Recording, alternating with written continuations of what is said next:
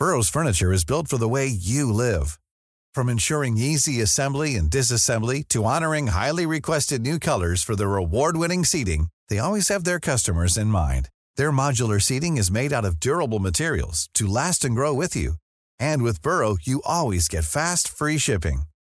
Get up to 60% off during Burrow's Memorial Day sale at burrow.com slash ACAST. That's burrow.com slash ACAST. burrow.com slash ACAST.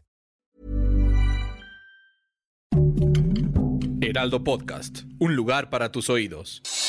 Noticias del Heraldo de México. Claudia Sheinbaum, jefa de gobierno de la Ciudad de México, reiteró la acusación en contra de la Fiscalía de Morelos por presuntamente haber encubierto el feminicidio de la joven Ariadna Fernanda al hacerla pasar como una intoxicación por el consumo de bebidas embriagantes y aseguró que debe haber una sanción porque se actuó de manera dolosa.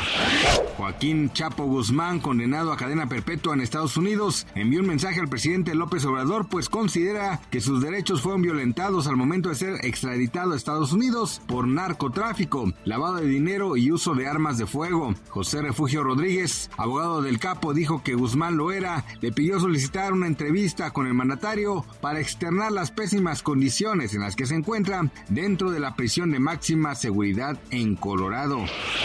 El peso se dio terreno frente al dólar al depreciarse 0.11% o 0.02 centavos, con una cotización en sus operaciones al mayoreo en 18.79 unidades de acuerdo con el Banco de México. Y si bien el peso rompió con su racha de siete sesiones consecutivas de apreciación frente al dólar, el tipo de cambio aún está por debajo de 19 unidades.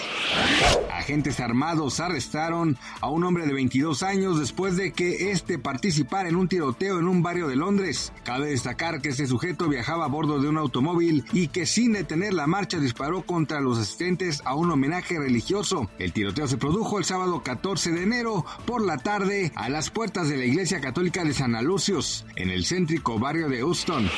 Gracias por escucharnos, les informó José Alberto García. Noticias del Heraldo de México.